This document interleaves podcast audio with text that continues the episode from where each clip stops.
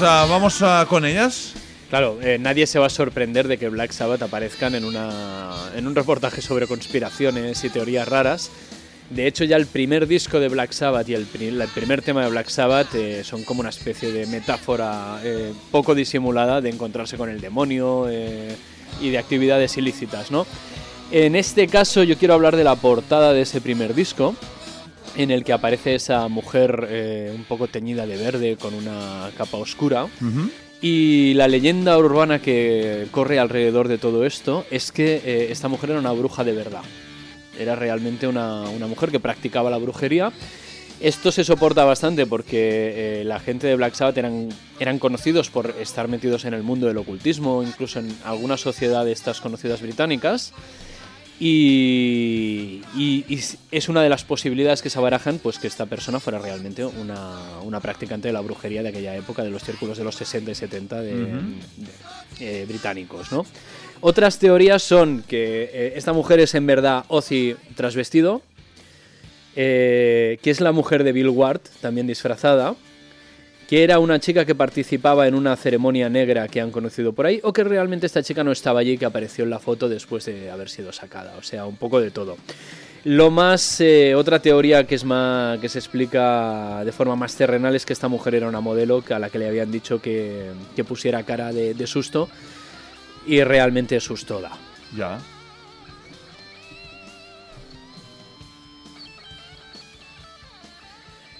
Otros que también son conocidos por, eh, su afición al ocultismo son Led Zeppelin, de hecho, aunque su, música no es realmente tan oscura como estos.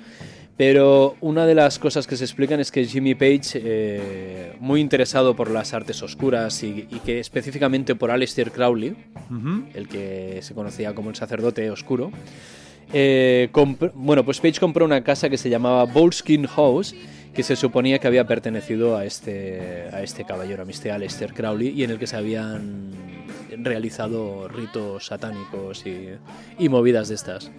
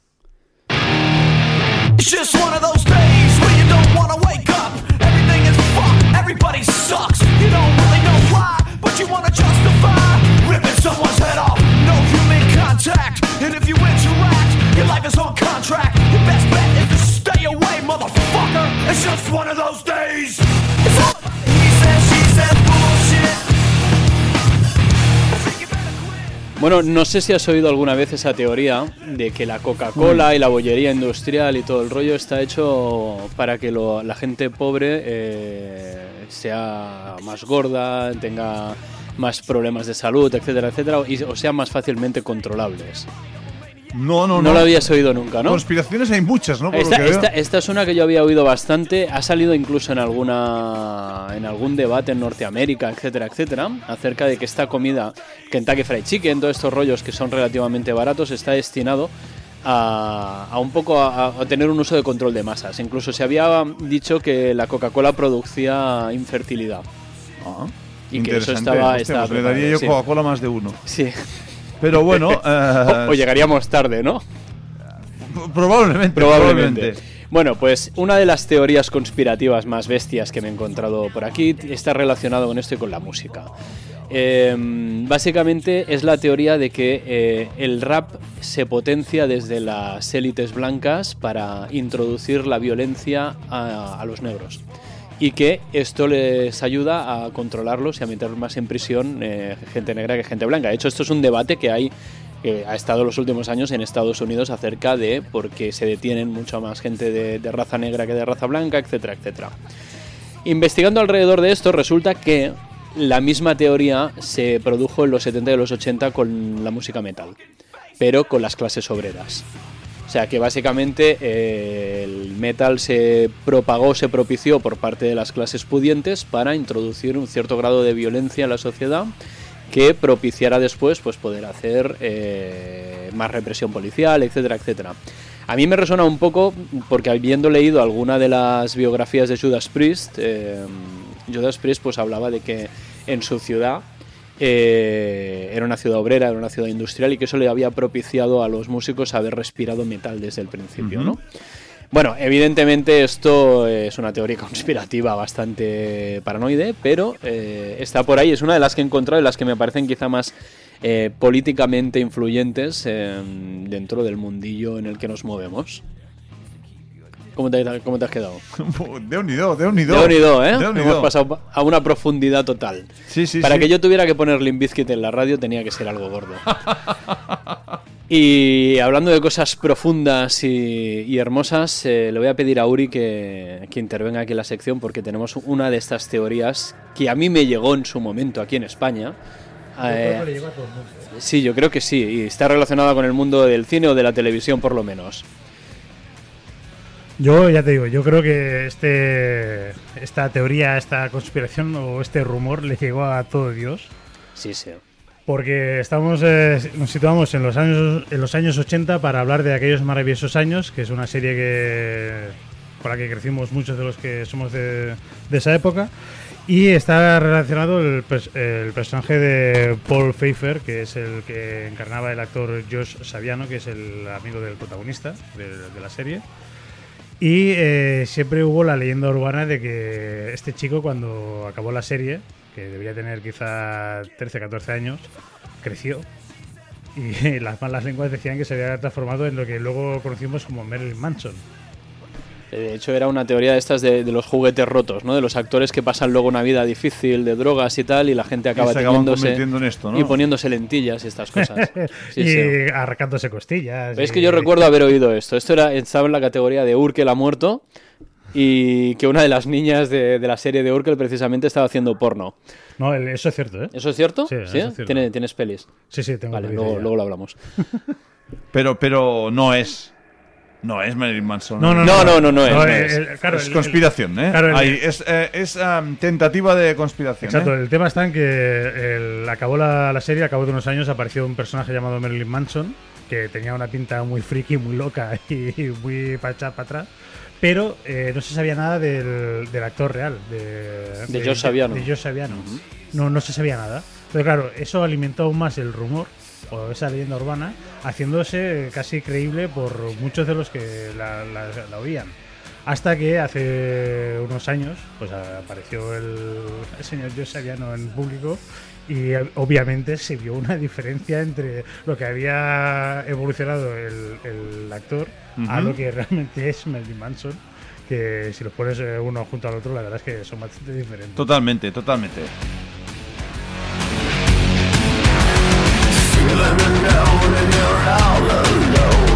Flesh and bone by the telephone. Lift up the receiver, I'll make you a believer. Take second best, put me to the test. Things in your chest, you need to confess. I will deliver, you know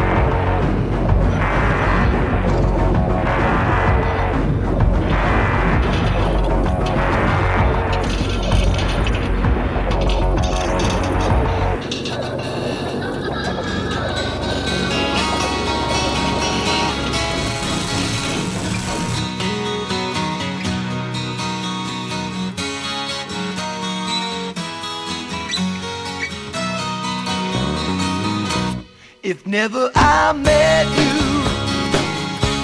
I'd never have seen you cry. If not for a first hello, we never have to say goodbye. If never I held you, my feelings would never show.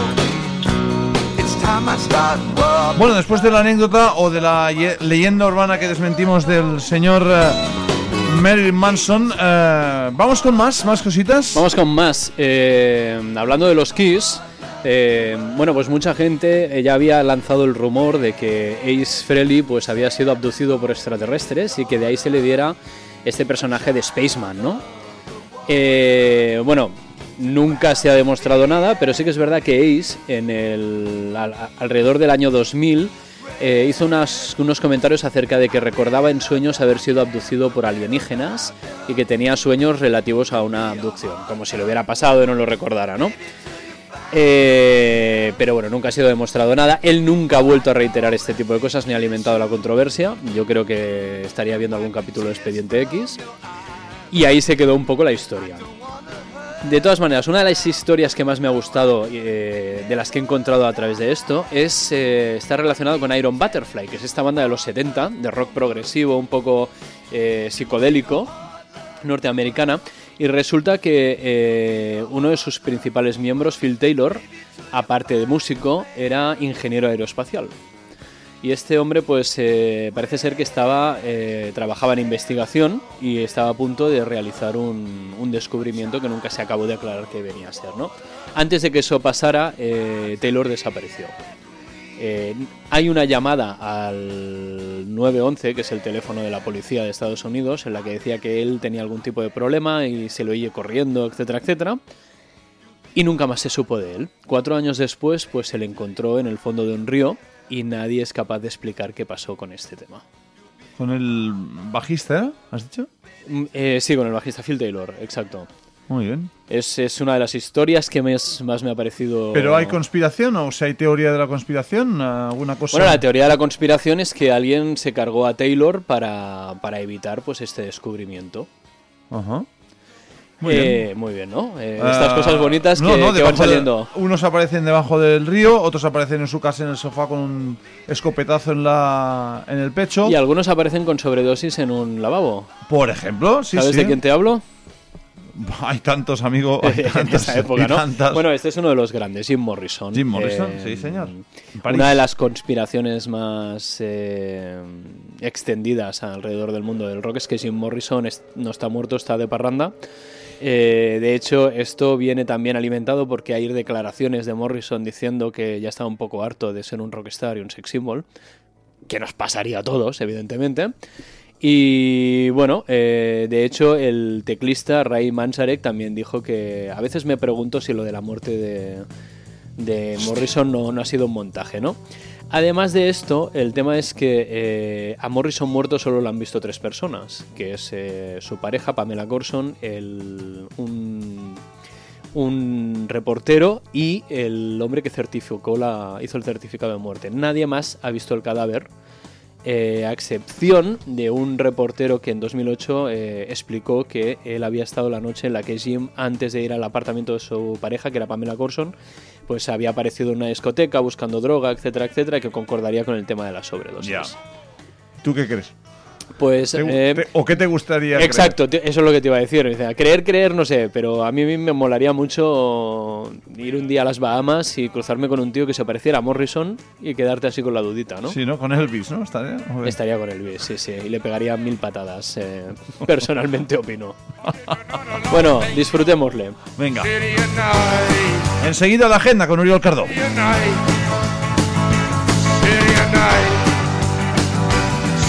tonight. Woo!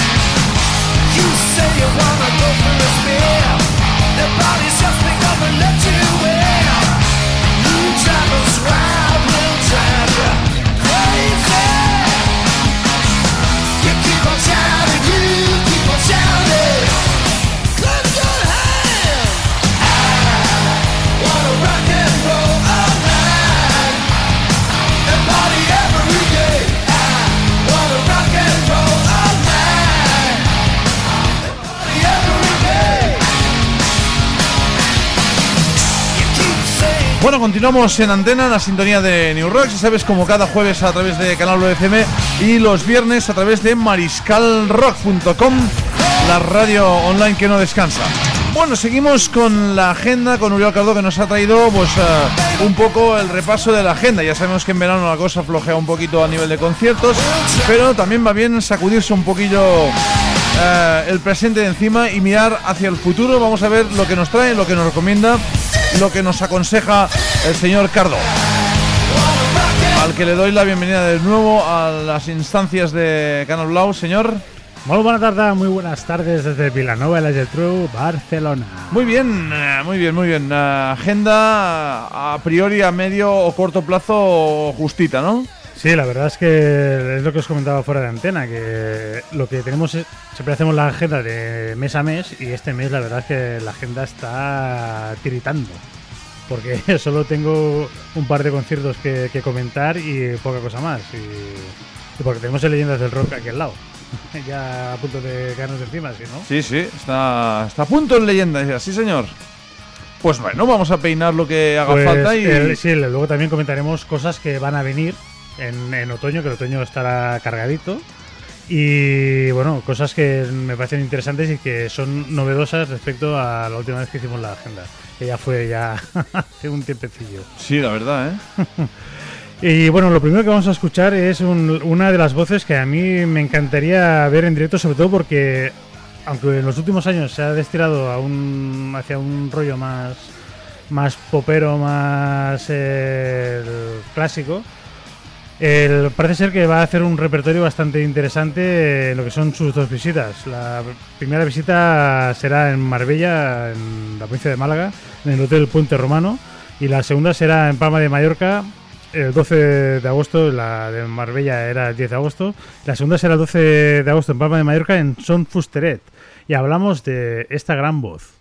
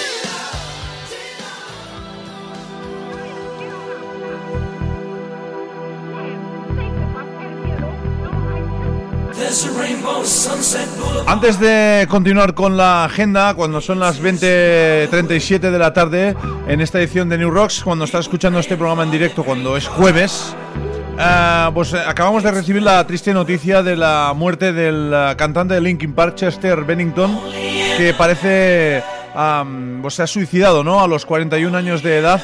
Eh, un hombre que había estado pues, uh, luchando contra las adicciones fuertes que tenía hacia el alcohol y las drogas. Y bueno, a falta de más confirmaciones, eh, pues parece ser que está muy claro que eh, Chester Bennington, insisto, cantante de la banda de Linkin Park, ah, se ha suicidado hace tan solo unas horas. Ah, más datos ya los iremos dando en, eh, Facebook, Instagram y las redes sociales habituales del programa. Pero sea como sea, pues que descanse en paz desde la humildad del programa.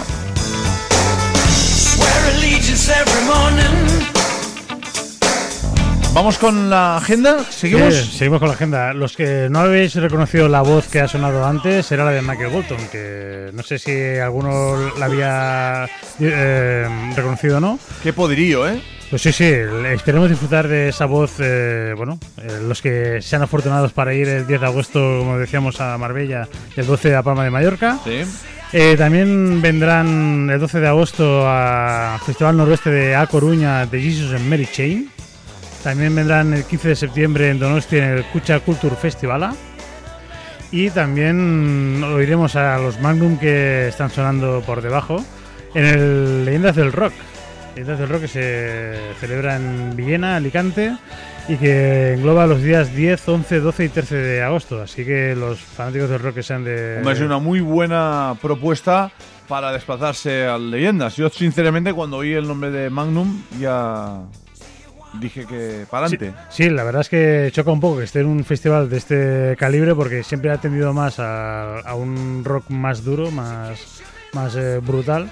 En cambio, la, la calidad y el buen hacer de Magnum, bueno, poco a poco se van metiendo grupos de este tipo en, en ese Yo, cartel. yo creo que la, eh, la contratación de Magnum para leyendas no estaba pacta, no estaba pensada como tal, pero sí se fraguó el año pasado, el verano pasado, en la edición de leyendas del año pasado, con la actuación de, eh, de Avantasia.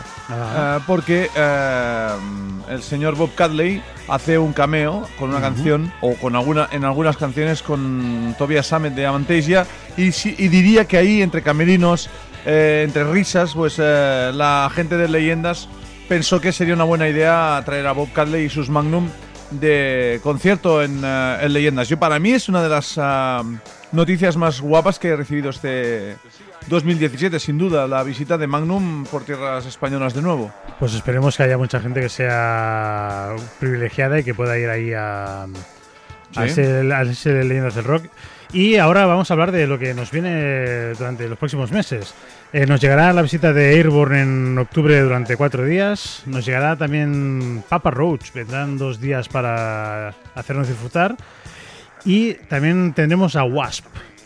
Wasp que vendrán cuatro días, en concreto el 1, 2, 3 y 4 de noviembre y que vendrán a- el día 1 a Navarra en el auditorio de Burlada, el día 2 en Murcia en la Sala Gama, el día 3 en Madrid en la Riviera y el día 4 en Barcelona en la Rasmataz 1.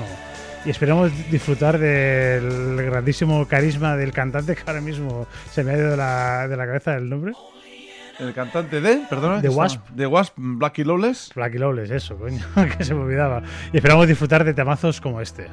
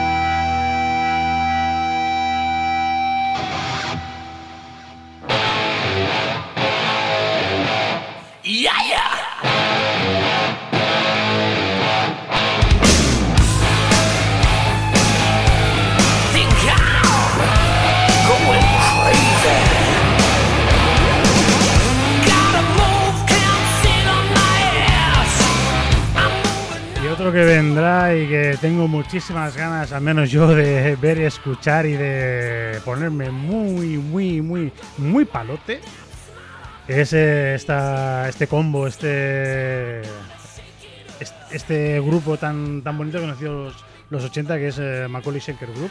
Ese dúo que tenemos tantas ganas de, Exacto, de porque, visionar ver, ¿eh? hay que decir que vendrá Michael Schenker junto con Robbie Macaulay y con otras voces que ahora mismo... Con Graham Monet también. Graham Monet, ¿no? sí, pero hay otro que no conozco, que no tengo tan claro... Bueno, el cantante que la ha venido acompañando, bueno, son cuatro cantantes ¿eh? que, que trae el, Por eso el yo, bueno yo- Michael yo solo conozco a dos que son Robbie Macaulay y Graham Bonnet.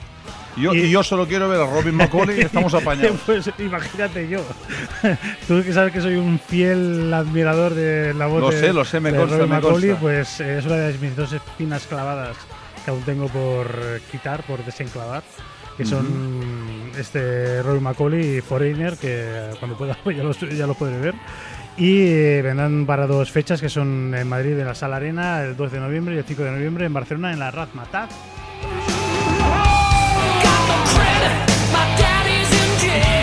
My mama's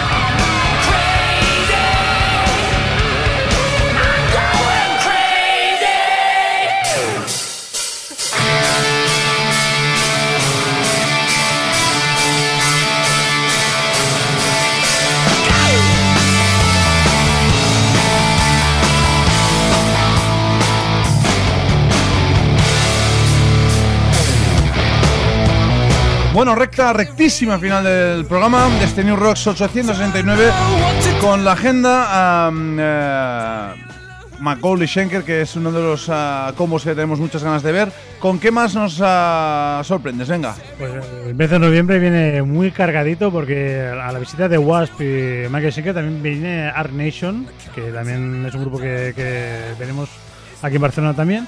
Y eh, también vienen de estos de Darkness, que siempre dan un buen espectáculo, un gran show.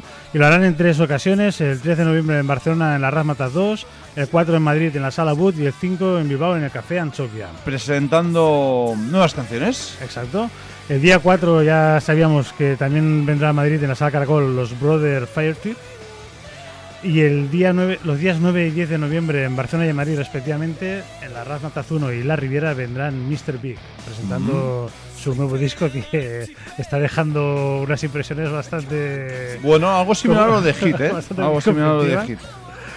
Y nos vendrá otro grupo que yo también tengo ganas de volver a ver, de volver a disfrutar, que es la voz de... ¿De quién? Esto.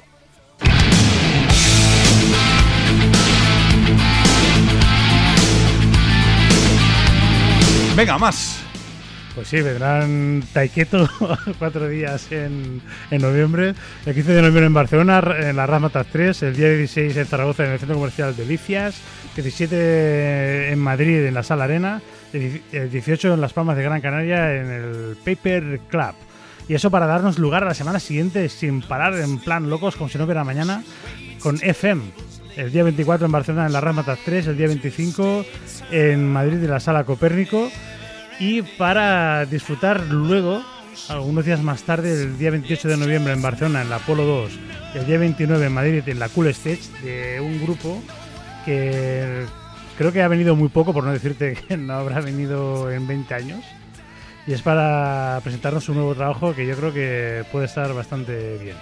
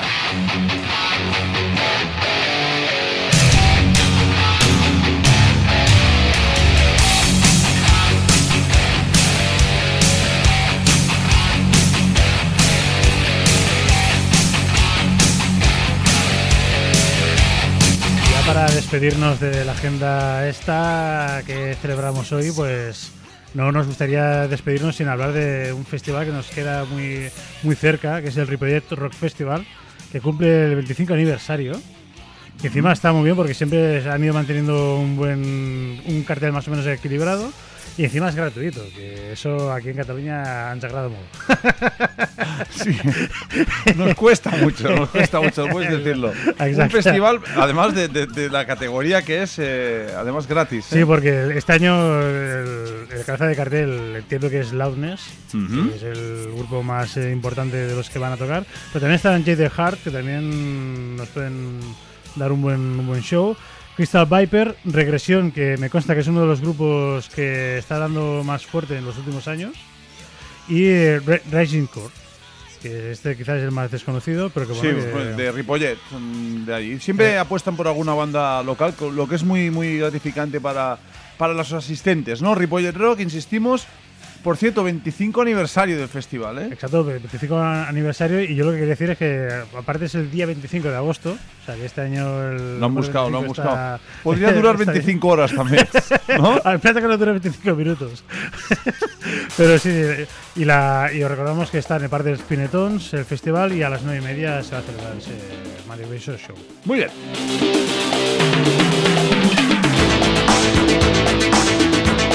Bueno, pues la semana que viene, último programa de temporada, el que vamos a celebrar aquí. ¿De qué va a pasar? No sabemos.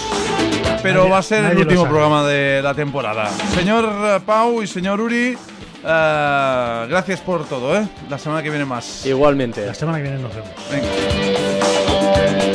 Y a vosotros os dejo vos con los diamantes.